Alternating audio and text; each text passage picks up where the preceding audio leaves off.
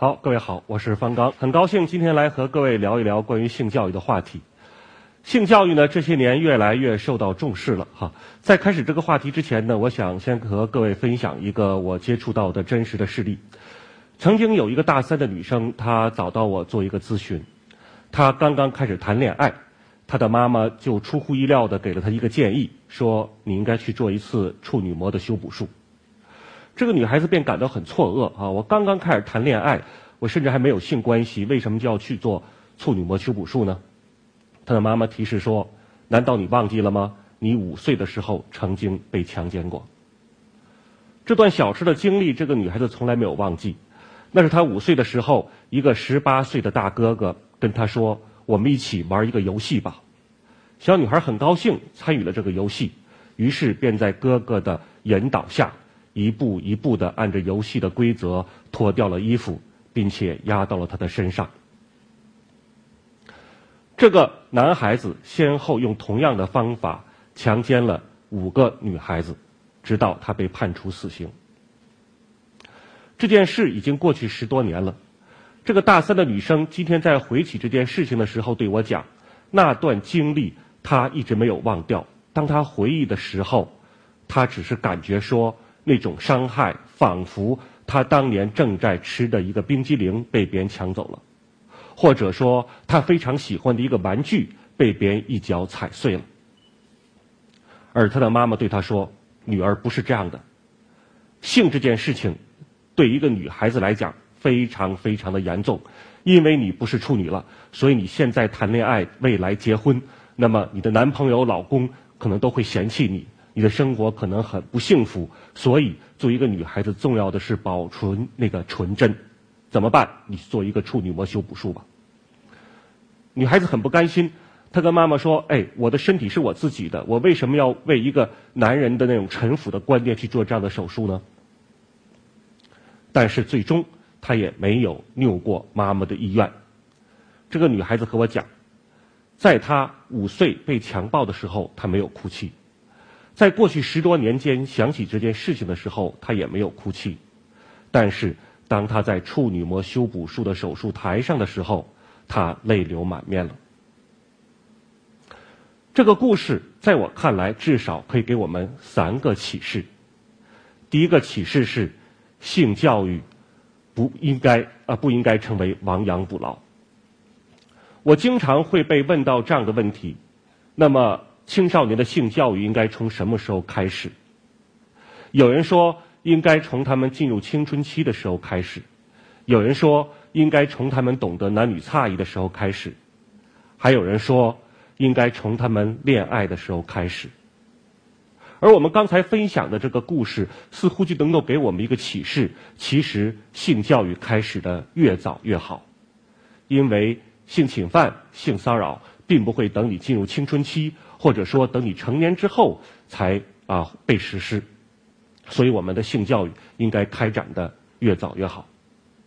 另一个问题又来了，很多人担心说，如果我们过早的对孩子讲了性的知识，那么他们会不会被误导呢？这其实取决于我们讲什么和怎么讲。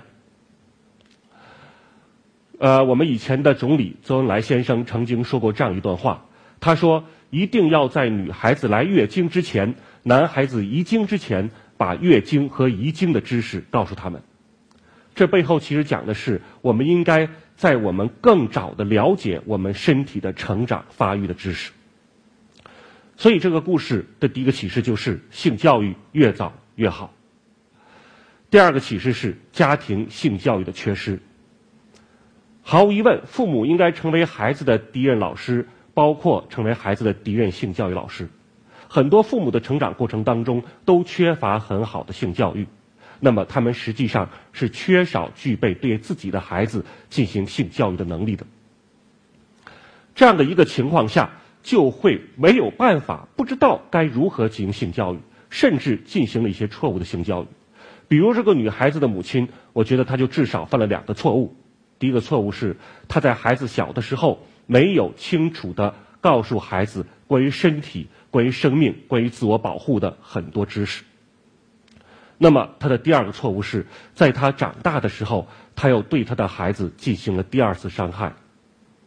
这位母亲要求女儿做处女膜修补术的这样一个意见，实际上是在一个错误的社会性别背景下产生的，而这种伤害对于这个孩子可能产生影响，甚至比第一次伤害可能更为严重。好，这故事给我们的第三个启示是：性教育是需要学习的。性不是无师自通的，性教育也不是谁都会做的。很多人以为说，哎，我结婚了，我有了性关系，我有了孩子，我就可以对我的孩子进行性教育了。这是一个非常错误的理解。性教育是一个专业，或者说它是一个学科。从内容上，性教育非常广泛；从理念上，在全世界现在有四大关于性教育的不同的理论流派，彼此之间也有着不同的看法和争议。那么，在性教育的方法上和性教育的技巧上，也是各有各样的。我自己这些年长期在全国各地做中学性教育教师的培训工作，很多教师经受过培训之后才发现，哦，原来我们一直在做教育工作，一直在做教学，原来性教育是这么复杂的一个空间，我们并不了解。好，今年以来呢，关于性侵犯的各种各样的新闻层出不穷，这在一定程度上。也唤起了整个社会对于性教育的高度的重视。好，呃，我自己就在这些年当中接受过不同学校的邀请去做性教育培训。但是，一般的性教育技能的培训呢，我们要做四天的时间才能够有一个教师，他才能够比较好的了解性教育技能与方法。我们今天显然没有这么多的时间。那么呢，我这里呢就跟各位分享一些在家庭性教育当中家长经常遇到的困扰，或者说他们最常遇到的一些问题。好，我想说的第一个问题呢，就是共同洗澡的问题。常有家长问我说：“我能不能和我的孩子一起沐浴？特别是和我的异性的孩子一起沐浴，是不是可以？”那么我们说，当然可以啊，不仅可以，还是必须的。因为在浴室当中，我们都赤条条的，我们可以清楚的看到对方的身体的差异。然后呢，我们就会小孩子他就会很自然的。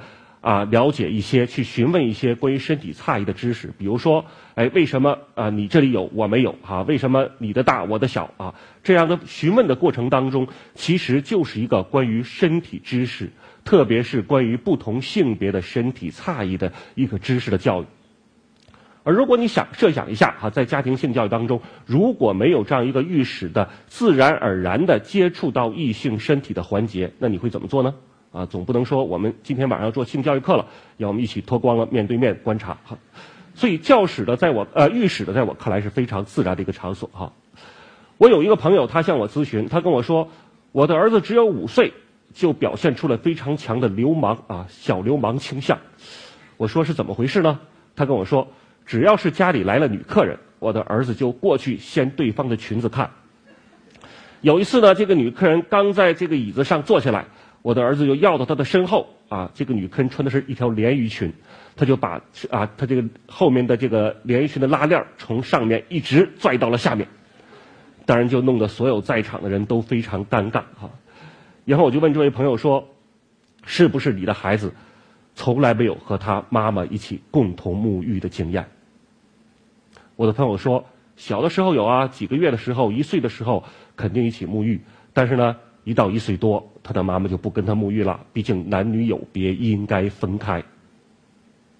甚至有一次，他妈妈正在沐浴的时候，这个小孩子进卫生间，因为那个我们很多家庭当中，浴室和卫生间其实不不分开的哈。小孩子进卫生间去小便，然后他的妈妈正在洗澡，吓了一跳啊，立即蹲下身，捂住自己的胸部说：“小流氓，快出去！”嗯，这些孩子被这样赶出来了。我们设想一下，这个孩子脑子里会想什么？他会想：哎，我就去。小便怎么就成小流氓了啊？你那里那么慌张的捂起来哈，到底是什么？不让我看到。好奇心使得我们去探索。当这个孩子不能从母亲、从家人那里了解身体的差别的时候，他就很自然的要从来到家里的女客人那里了解这个差别啊。这其实我们说是这个所谓的小流氓是这样被塑造出来的。而好的性教育一定是在。共同沐浴当中成长，了解差别。那么问题又来了，共同沐浴到什么时候？你说两岁、三岁、五岁，还是共同沐浴到十八岁？好，到底到什么时候？国际性教育的经验都是，到有一方觉得不舒服的时候，这一方可能是家长那一方，也可能是孩子那一方。当他觉得我不舒服了，跟别人在一起洗澡不舒服了，这个时候就是你们共同沐浴的结束的时候。好，我们再来讨论第二个话题，关于自慰。自慰呢，也是经常在性教育当中被遇到的一个比较敏感的话题。我们通常称之为手淫，而手淫这个词呢，其实这里要跟各位更正一下，是一个非常错误的用词。因为第一点，自慰不一定要用手，啊，可以在床上摩擦，可以夹腿，可以有各种各样的方式。第二点呢，淫这个字在中国的语汇当中也是一个负面的污名的字啊，所以手淫呢显得是一个错误的词，而自慰呢是一个比较中性的词。这要告诉各位一点是，其实无论小男孩还是小女孩。在出生之后几个月，就非常普遍的开始自慰了。只不过许多时候，我们家长不知道那是自慰。这种自慰是无意识的，可能是夹腿，可能是用手触摸阴茎，也可能是在床上摩擦他的阴部。所以你会看到，自慰其实是一个非常普遍的一个很自然的现象。当家长观察到孩子自慰的时候，该怎么做？你是把他的手打一下啊，让他训着他说不许这样啊，小流氓，还是说你听任他自然而然的自慰？在回答这个问题之前呢，其实我们要更正一些关于自慰的错误的知识。比如说，自慰有害吗？我这里要跟各位分享的是，在欧洲中世纪医学院的教科书当中，会说自慰可能得二十多种疾病。这些疾病包括脑膜炎、肺气肿、哮喘、癫痫、佝偻、黑死病、黄热病。要我们今天完全不知道，我们完全不能理解，为什么当年的医学院的主流的教科书当中会有这样的论述。那么，时代过了几百年，我们单知道自慰不可能得这么多严重的疾病。医学在发展，人类的知识在更新，但是我们今天关于自慰。在科学界仍然普遍的流行着一些非常错误的知识，仍然被大众所普遍接受。比如说，我们通常会知道关于自慰的这样的一个评价，那就是自慰本身没有害处，但自慰过度就有害了。问题就来了，几次算过度？一天一次、三次、八次，几次算过度呢？我们知道每个个体都是不一样的。个体的差异大于群体的差异。当我们规定一个次数的时候，其实本身就是不科学的。曾经有一个大学生找到我说：“哎，我就是自慰过度，啊，你看我这个呃一些书上讲的自慰过度的结果，比如说失眠、焦虑、记忆力下降啊，注意力不能集中，在我身上都发生了。没有错，有可能出现这种情况。”但是我会认为说，这不是自慰本身带来的，而恰恰是自慰过度有害论带来的。他的那些反应不是他自慰带来的，而是他看了那些错误的知识被建构起来的。当他一边自慰的时候，一边数啊，我今天第四次了，我该失眠了，我该焦虑了啊，我要记忆力下降了，我注意力不集中了，所有这些问题就产生了。而在国际性学界，今天最主流的观点是认为自慰根本不会过度，因为道理很简单，你要能做就没过度，你过度就做不了这件事情了。当然，有另外一种情况，可能我们理解成自慰过度。什么样的情况呢？我这里依然跟各位分享一个我接触到的真实的事例：一个高中的女孩子自慰的时候。将发卡放进了阴道里，够不出来了。然后她不得已在晚上找到她妈妈，告诉了妈妈。妈妈打出租车哈带他去医院，把发卡出取了出来。回家的路上，他的妈妈对女儿无奈的说：“女儿啊，你该交个男朋友了。”这时我们又看到了家庭性教育的缺失和无奈。原本我们缺少一个好的性知识，包括关于自慰的知识，所以这个女孩子会在自慰的时候把发卡放进阴道，给自己带来一些伤害。然后呢，当事情出现之后，她的母亲又不知道该怎么引导她，而只是简单的告诉她说：“你该交一个男朋友了。”解决的方式显然不应该是这样的。一位妇科医生也告诉我，他在他的门诊里面接触过好几个因为自慰方式不正确。而受到伤害的女孩子，比如说，有一个女孩子把鸡蛋放到阴道里面够不出来了；有女孩子用黄瓜自慰，黄瓜的刺把阴道的内壁划伤了。男孩子其实也一样，可能有不正确的自慰的方式，比如说，我知道的一个最惨烈的啊错误的自慰的啊方式，是一个男孩子把灯管插进了自己的肛门，然后灯管碎在了里面。所以，其实我们要说的是，错误的自慰方式可能给我们带来伤害。因此，在我们的性教育当中，我们不是要关注禁止孩子自慰，而是要观察他是否在用不正确的、可能给他带来伤害的方式自慰。如果是这样的话，我们要及时告诉他。好，再有一个父母经常纠结的问题是：全家人在看电视。这时候电视里演亲密的接吻或者是性爱的镜头，这个时候怎么办？这里跟各位分享一个小段子哈，一个父亲呢也是在和儿子看电视，这时候哎里面演接吻的镜头了，父亲就说：“你给我倒一杯水去，把儿子支走，不让儿子看。”儿子倒了一杯水回来啊，看了一会儿又接吻了，父亲说：“你再给我倒杯水去啊。”如是三次之后，儿子就问父亲说：“爸爸。”是不是你一看到别人接吻，自己就很口渴呀？这个事情，这个小段子告诉我们什么呢？他告诉我们说，其实你看到的时候，孩子也早都看到了。当你把孩子支走的时候，其实孩其实孩子内心在有一个疑问，那就是说，你为什么要支走我？这个支走的行为。或者说你把他眼睛捂上的行为，或者说你让他转过头不要看的行为，其实某种意义上说，就是你在告诉孩子说：“哎，这个很有趣哎，呃，我现在不要你看，回头有机会你自己找来看哎。”或者说这个很有趣，你可以模仿哎，因为我们前面谈到了好奇心才带来更多的关注。那么很简单的、很自然的看，又可以会发生什么呢？很多家长的经验是，看了接吻镜头，孩子要和我接吻。这就涉及到一个问题了：我们为什么不把挑战当做机会？当遇到这样亲密的镜头的时候，其实恰恰是你进行性教育的很好的机会。你可以和孩子分享人类不同亲密关系表达的方式，比如说情侣之间用什么样的方式来表达亲密关系，父啊父母和孩子之间啊朋友之间用什么样的方式来表达。你可以告诉孩子说。那个嘴对嘴的深深的接吻，那是当你比如说成年之后，啊，你遇到自己相爱的人，他也爱你，你们彼此情投意合的时候，表达爱的方式，这不就很好吗？当然，你同时可以告诉他，你和不同的人可以用不同的方式来表达，比如说和父母，比如说和你喜欢的伙伴，你想亲他可不可以？那你要是至少事先问他，我是不可以亲你。所以，这其实就是我们可以把这些所有我们认为尴尬的时候机会，变成了一个进行性教育的非常自然的一些机会。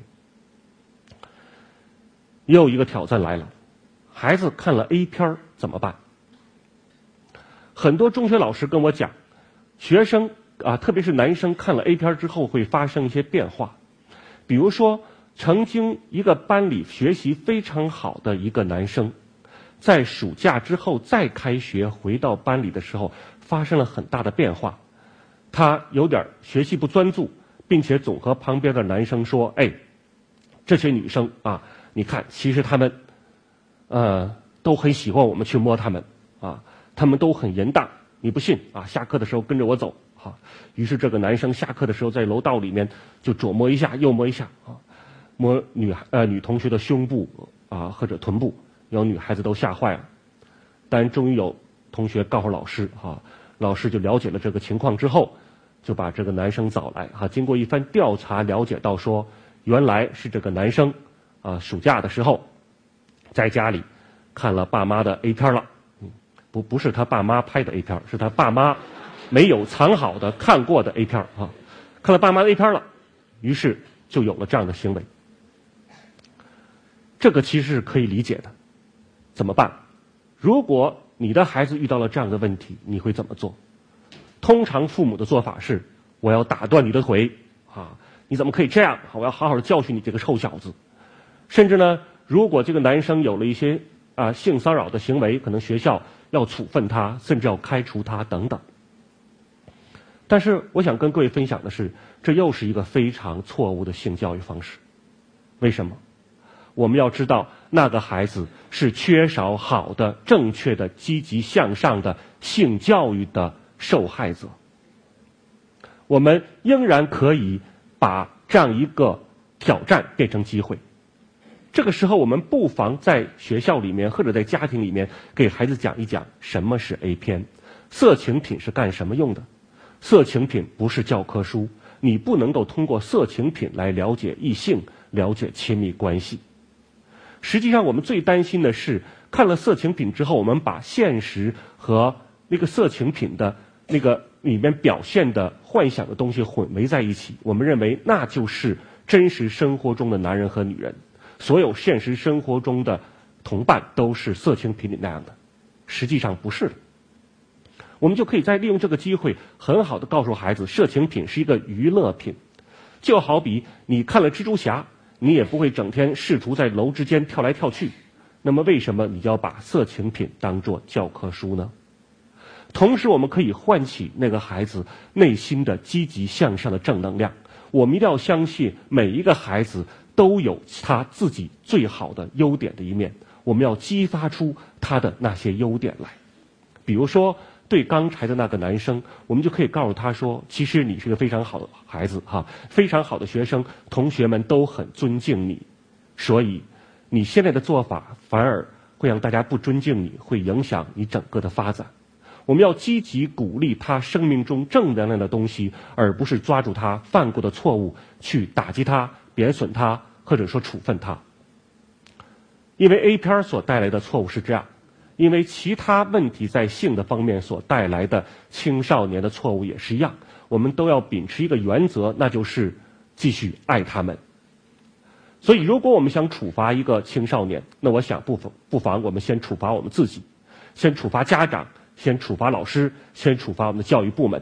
为什么？因为我们没有给他们做很好的性教育。好，再一个问题也是经常被面对的，那就是进入青春期之后。啊，中学生谈恋爱了，家长和学校应该怎么办？我记得三十年前我自己在读中学的时候呢，我们班也有一些同学在谈恋爱，甚至呢有一些同学仅仅是彼此有好感，是好朋友，走得近一点，然后家长啊、啊教师啊便都啊如临大敌一番。然后我记得我们很多同学私下就议论说啊。这些家长老师啊，真是脑残啊！当时没那个词啊，是这个意思意思啊，真是脑残。现在有一天，我们做了家长，我们做了教师，我们绝对不会用这种方式简单的处理。但是非常遗憾的是，三十年后的今天，我的那一代人已经成为家长了，已经成为教师了，而我们在家庭里面，在学校里面，我们面对我们自己孩子的疑似恋爱倾向，我们仍然采取。多数的时候采取简单禁止的态度。青春期的时候，其实我们应该鼓励异性交往，异性之间发展好的友谊，这是破除异性神秘感，更是学会人际交往、不同性别的交往、建立亲密关系的一个非常好的过程。多数的时候，可能只是青少年之间彼此有好感，这个时候呢，根本他们没有在恋爱，然后父母和学校就。如临大敌一番，去说你们是不是在早恋？你们影响学习等等，这可能反而是使他们走得更近。